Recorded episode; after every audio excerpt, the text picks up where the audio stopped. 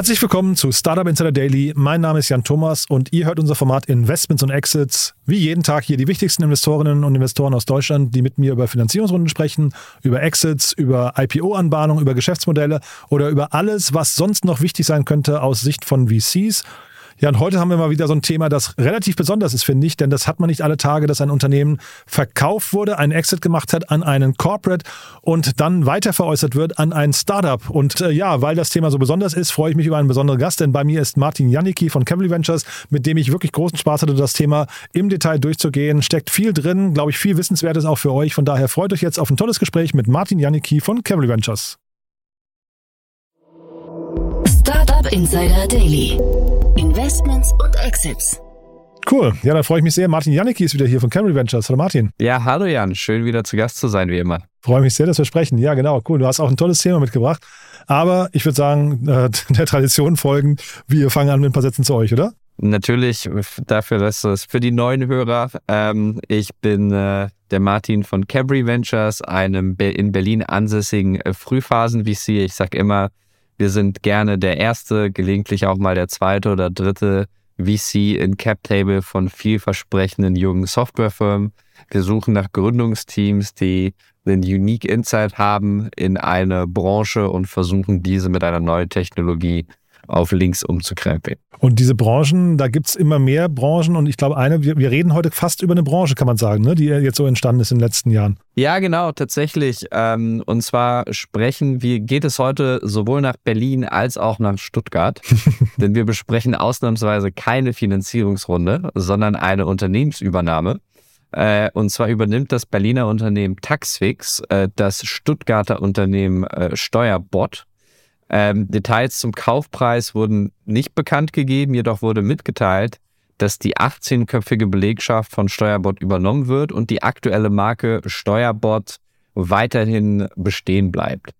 Was machen die beiden Unternehmen eigentlich? Taxix und Steuerbot bieten jeweils Handy-Apps an, welches Privatpersonen erlauben, digital ihre Steuererklärung einzureichen und das auf eine deutlich vereinfachte Art und Weise da oft, und ich bin auch äh, Kunde bei einer dieser Apps, ähm, es unglaublich schwierig ist, finde ich, aus den üblichen oder ja, Steuerformularen aus dem Amt irgendwie smart zu werden. Und hier ist es deutlich, deutlich einfacher. Dieser Service kostet um die 40 Euro und äh, laut Unternehmensangaben bekommen im Schnitt Nutzer knapp 1000 Euro zurück je Steuererklärung. Den Betrag habe ich noch nicht geknackt. Ähm, aber wäre sicherlich nett gewesen. Ähm, und interessant finde ich das Ganze ja aus, aus mehrerlei Hinsicht. Ich glaube, hier, wie du meintest, ich glaube, Tax Tag über die letzten Jahre ähm, ist fast schon eine eigene Startup-Kategorie geworden. Da waren sicherlich Taxfix und Steuerbot die äh, ganzen Steuererklärungen für Privatpersonen relativ weit vorne. Äh, und dann wurden darüber hinaus die Tax-Tech-Themen auch immer so ein bisschen, bisschen komplexer und haben sich dann auch zunehmend ans B2B gerichtet. Wir hatten zum Beispiel äh, Textu aus Hamburg, was ein Unternehmen ist, was das E-Commerce-Unternehmen in erster Linie erlaubt, die Umsatzsteuer äh, richtig äh, abzuziehen. Und wir haben auch. Ich glaube, so grenzübergreifend war das, ne? wenn ich mich richtig erinnere, oder? Richtig. Und wir selbst haben bei uns im Cavalry-Portfolio eine belgische Firma namens Logtax und die erlaubt es großen internationalen Konglomeraten, ihre Unternehmensstruktur äh, in dem Tool abzubilden, äh, sodass man dann auch so ein Firmengeflecht, äh, sage ich mal, äh, richtig strukturiert bekommt und da auch sieht, wie man sich steuerlich am besten aufstellt. Ähm, diese Themen haben alle miteinander nichts zu tun, außer dass äh, ja alle jedes einzelne davon helfen soll, die die einzelne Steuerlast zu, zu optimieren was glaube ich auf Privatebene wie auch auf Unternehmensebene etwas ist, das dann doch relativ durchgängig auf universelle Resonanz trifft. ähm, darüber hinaus ist interessant jetzt konkret bei den Fällen Taxfix und, und Steuerbot, ähm, dass beide Unternehmen 2016 gestartet sind, äh, dann aber sehr unterschiedliche Entwicklungswege gewählt haben. Ähm, Taxfix auf der einen Seite hat über die letzten Jahre hinweg über 300 Millionen äh, Euro an Wachstumskapital aufgenommen. Und hier sind wirklich internationale Top-Investoren dabei, wie Creandum, Valar und äh, Index Ventures. Auf der anderen Seite wurde Steuerbot bereits 2018 von der Haufe-Gruppe übernommen, äh, welche unter anderem die Website Smartsteuer betreibt. Ähm, und eben diese Website ist ein sehr ähnliches Angebot zu Steuerbot, ist aber allerdings nicht mobile first, sondern browserbasiert und in erster Linie an Desktop-Nutzer gerichtet. Und sicherlich war auch hier äh, ja bei der Haufe-Gruppe eine Art strategisches Rational hinter der Akquisition, ähm, welches sich es, so es scheint, ja, über die letzten Wochen und, und, und Monate gewendet hat, äh, wieso es jetzt entsprechend zu dieser Übernahme Ich glaube, dieses Thema, und ich meine, das sind jetzt nur Mutmaßungen äh, im konkreten Fall, aber ich glaube, generell kann man sagen, eine Integration von einer, äh, von einem Startup in einen Konzern, da muss man schon, glaube ich, Talent und Fingerspitzengefühl mitbringen. Ne? Ich habe jetzt mal, gerade wenn du, wenn du gesprochen hast, geguckt, also ähm, wir reden hier von 18 Mitarbeitern bei ähm, Steuerbot und wir reden laut LinkedIn, was natürlich immer so ein bisschen mit Fragezeichen zu ähm, versehen ist, über 484 Beschäftigte bei Taxfix. Zwei Unternehmen, die gleichzeitig gestartet sind. Das eine nach zwei Jahren verkauft an einen Konzern und scheinbar dann auch nicht besonders weiterentwickelt. Und das andere äh, seit letztem Jahr zum Unicorn. Ich meine, das spricht so ein bisschen für sich.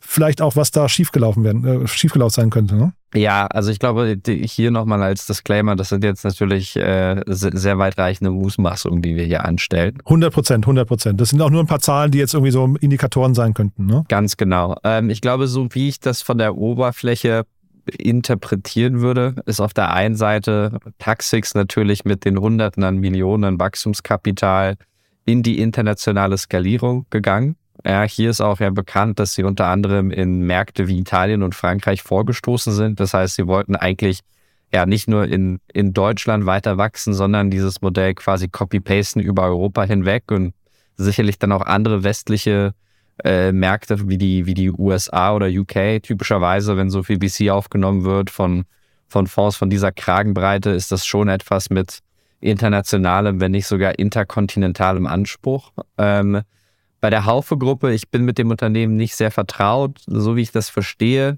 ist es, äh, ist es eine Gruppe, die ihren Ursprung im Verlagswesen hat und sich zunehmend äh, weiterentwickelt hat in ein ja, Soft Softwareunternehmen, was auch sehr viel Content produziert in verschiedenen Verticals von Bildung ähm, über ja, alle möglichen Materialien und auch eben Smartsteuer und äh, wenn ich jetzt weiter irgendwie spekulieren darf, wird sicherlich hinter dieser Übernahme ähm, ein Teil der Gedanken gewesen sein, der Shift von Desktop in Richtung Mobile. Ähm, und da hat man sicherlich gedacht, kann man vielleicht Smart-Steuer mithilfe des Steuerbot-Teams relativ einfach ähm, ja, übersetzen auf, auf die neue ja, Mobilplattform. Ich glaube, Smart-Steuer selber ist, äh, ist ein Portal, was nochmal deutlich älter ist. Ich meine, das wurde 2010 gegründet und da hat man sich erhofft, Synergien zwischen den beiden Marken zu, zu heben. Ähm, das ist jetzt schwierig zu sagen, was jetzt der Grund konkret dahinter ist, dass diese ja, Akquisition sozusagen wieder zurückgedreht worden ist. Ähm, ich meine online zu sehen, dass Smart Steuer weiterhin, glaube ich, sich relativ gut macht. Das heißt, dass ich glaube, dieser Plattform-Shift ganz aufs Handy ähm, ist vielleicht doch nicht so dramatisch ausgefallen. Auf der anderen Seite ist es natürlich schwierig für ein Steuerbord eben gegen so gut gefundete ähm, Unternehmen wie Taxfix, aber es gibt ja auch noch mehr. Es gibt unter anderem Zaster oder Expresssteuer. Das sind alles Unternehmen, die zig Millionen an Venture Capital aufgenommen haben. Und ich glaube, dort ist es schwierig, einen, einen wirklich attraktiven Market Share aufzubauen und dann auch genug äh, Marketing-Budget äh, zu haben, dass man in den Suchergebnissen äh, möglichst weit oben äh, auftaucht. Und vor dem Hintergrund kann ich mir gut vorstellen, äh, dass hier die Entscheidung getroffen worden ist, äh, sich eben hier aus diesem Geschäft zurückzuziehen. Mhm. Vielleicht kurz die Haufe-Gruppe. Ich ähm, kenne die aus dem Fachverlagswesen. Die gelten immer so als eine, eine der Blaupausen und Role Models für das Thema digitale äh, oder erfolgreiche digitale Transformation von Print ursprünglich, also vom, vom tradierten Verlagswesen hin zu einem Digitalunternehmen. Also das heißt, die machen schon auch sehr viele richtig, glaube ich. Jetzt hier im konkreten Fall, also zum einen, weil du gerade sagst, in den Suchergebnissen oben spielen, ähm, Taxfix und Steuerbot äh, bieten auf die gleichen, auf die gleichen Suchbegriffe. Ne? Das ist natürlich erstmal relativ gefährlich, finde ich, wenn der eine quasi aus dem Corporate-Umfeld kommt, möglicherweise relativ begrenztes Budget hat und der andere quasi mit 300 Millionen gefundet ist. Und dann vielleicht noch ein anderer Gedanke, bei Taxfix hat ja der Martin Ott mal angefangen. Ähm, das war eine relativ ähm, was nicht, schlagzeilenträchtige Personalie, die da so vor zwei Jahren, glaube ich, ungefähr passiert ist.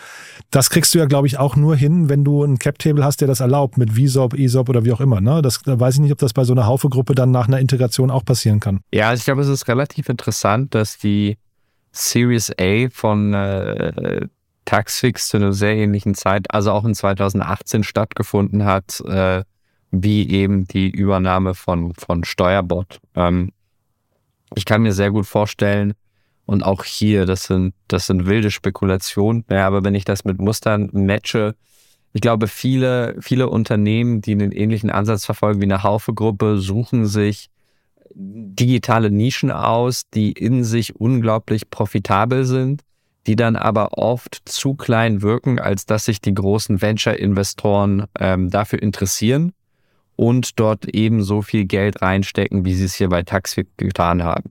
Vielleicht war das auch die Überlegung hier äh, und äh, entsprechend war das dann halt eine Überraschung, dass dieses Thema dann doch bei internationalen Investoren auf so große Resonanz ähm, gestoßen ist und somit haben sich natürlich die Spielregeln und die Marktdynamiken ähm, in diesem Umfeld fundamental geändert und äh, wenn man dann, sage ich mal, ja eher darauf aus ist, jede einzelne Business Unit profitabel zu, äh, zu betreiben. Ich glaube, die Haufe-Gruppe hat jetzt, hat jetzt nicht die, die Absicht, einen Steuerbot zu kaufen, um das langfristig irgendwann mal an die, an die Börse zu führen, äh, als eigenständiges Unternehmen.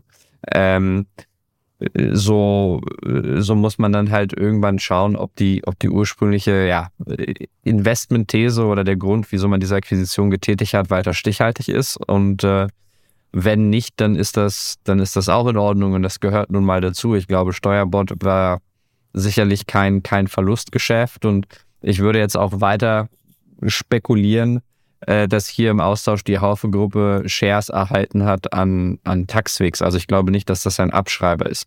Und dann trotzdem, du hast jetzt gerade gesagt, profitabel. Ähm, wir, also wie gesagt, Taxfix ist ein Unicorn, aber wir wissen natürlich jetzt noch nicht, wie da so jetzt mal fast forward in fünf oder zehn Jahren ähm, du hast gerade inter, interkontinental gesagt, ne, äh, vom Anspruch her. Die hatten 2021 einen Umsatz von 21 Millionen, wachsen jährlich vermutlich so mit 100 bis 200 Prozent. Ähm, das, die brauchen noch eine ganze Weile, um in ihre, in ihre äh, Bewertung reinzuwachsen, oder? Ja, natürlich. Also ähm, das Unternehmen soll ja bewertet sein mit über einer Milliarde. Ähm, äh, es handelt sich hier auch nicht wirklich um ein Subscription-Modell. Wenn, dann handelt es sich um eine Consumer-Subscription. Ähm, das heißt, ja, das, das würde man in den, sag ich mal, Public-Märkten sicherlich mit einem Multiple bewerten, der deutlich unter zehnmal Umsatz ist. Äh, wahrscheinlich auch nochmal deutlich unter fünfmal Umsatz. Ähm, und äh, ja, es ist nicht davon auszugehen, dass Taxix aktuell einen Umsatz von über 250 Millionen ähm, einfährt. Ja.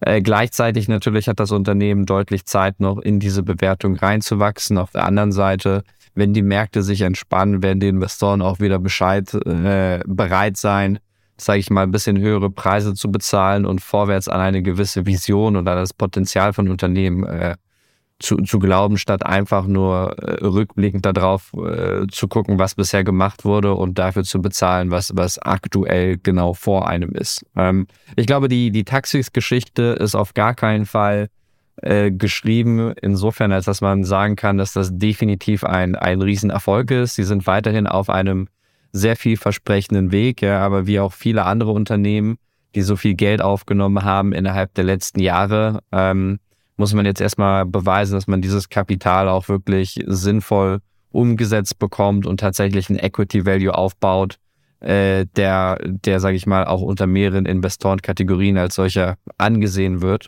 Äh, und damit meine ich eben, ja, Leute, die, die nicht nur auf die Vision äh, einzahlen und auf Wachstum einzahlen, sondern Leute, die auch äh, bisschen bisschen genauer hinschauen auf, wie die Unit Economics und die Business Fundamentals aussehen. Mhm.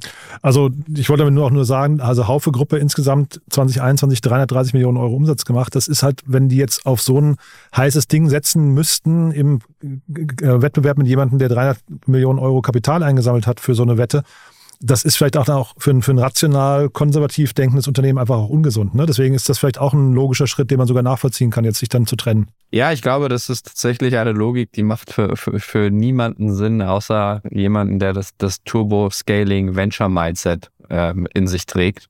Ähm, insofern ist das, ist das vollkommen nachvollziehbar. Äh, was im Endeffekt, sage ich mal, der, der richtige Ansatz sein wird. Ähm, weil man kann ja auch sehr groß sein, ohne dass man erfolgreich ist für, für seine Investoren. Da gibt es auch äh, genug Beispiele über die letzten Monate. Diese Beispiele werden sich sicherlich über dieses und das nächste Jahr nochmal deutlich öfter häufen. Ähm, deswegen meine ich, die, die letzte Messe hier ist noch nicht gelesen und es wird sehr, sehr spannend zu sein, äh, wer rückblickend dann eigentlich ja, die dominante Strategie verfolgt hat. Super, Martin. Du, da hat es mir großen Spaß gemacht. Ein sehr, sehr spannendes Thema, finde ich. Wir versuchen mal einen der Beteiligten hier in den Podcast reinzubekommen. Haben wir was Wichtiges vergessen aus deiner Sicht? Nein, alles gut. Wir hören uns in zwei Wochen wieder. Hat mir großen Spaß, aber dann trotzdem nochmal, Martin, was sind denn so die wichtigen Themen, mit denen man sich bei euch melden darf? Äh, ja, wir, wir investieren, äh, wie schon am Anfang gesagt, in vielversprechende junge Softwarefirmen und das ist ein Begriff, den wir, äh, den wir bewusst relativ äh, vage halten wir mögen äh, B2B SaaS-Businesses. Wir machen auch etwa ein Drittel unserer Investments in, in B2C. Das Wichtigste für uns ist es, dass der Werttreiber in dem Geschäftsmodell Software und oder datengetrieben ist. Und darüber hinaus versuchen wir uns möglichst flexibel und schnell und gründlich in viele neue Themen hereinzudenken. Wir haben natürlich unsere eigenen Felder, unsere eigenen Thesen, die wir äh, besonders mögen, wie beispielsweise äh, ja, die These de, de, der Digitalisierung des Frontline-Workers. Äh, soll heißen, 80 Prozent der äh, global beschäftigten Menschen arbeiten nicht hinter einem Schreibtisch, empfangen aber weniger als ein Prozent der Softwarebudgets. Das hört sich für uns an wie eine sehr, sehr große Möglichkeit, hier wirklich viel, viel wertstiftende äh, Software noch zu gründen und zu finanzieren. Ähm, aber wir sind bewusst offen agnostisch und versuchen zugänglich, gründlich und schnell zu sein. Super, Martin. Du, dann lieben Dank, dass du da warst und bis zum nächsten Mal, ja? Danke dir, Jan. Bis dann. Startup Insider Daily, Investments und Exits. Der tägliche Dialog mit Experten aus der VC-Szene. Ja, das war Martin Janicki von Cavalry Ventures und ich glaube, ich habe nicht zu viel versprochen. Echt ein cooles Gespräch, glaube ich, ein cooles Thema. Auch wenn, wir haben es ja gerade gesagt, viel Mutmaßung dabei ist. Wir haben versucht, so von allen Seiten mal so ein bisschen drauf zu gucken, mal zu überlegen, was könnten die Taktiken und die Strategien dahinter sein. Auch der Kaufpreis, beziehungsweise ob das Ganze in Shares äh, an Taxfix passiert ist, diese Übernahme, wissen wir nicht. Aber ja, möglicherweise haben wir recht. Vielleicht kriegen wir noch jemanden aus einem der Teams in den Podcast hier. Würde mich natürlich freuen. Und ansonsten, wenn es euch Spaß gemacht hat, wie immer die Bitte, empfehlt uns gerne weiter. Wir freuen uns immer über neue Hörerinnen und Hörer, die uns noch nicht kennen. Vielleicht kennt ihr gerade jemanden, der oder die diese Folge hier mal hören sollten. Dann vielen Dank fürs Weiterempfehlen und ansonsten euch erstmal einen wunderschönen Tag. Und nicht vergessen, nachher kommen noch richtig coole Interviewfolgen. Von daher reinschalten lohnt sich nochmal. Falls wir uns da nicht hören sollten, dann hoffentlich spätestens morgen. Bis dahin alles Gute. Ciao, ciao.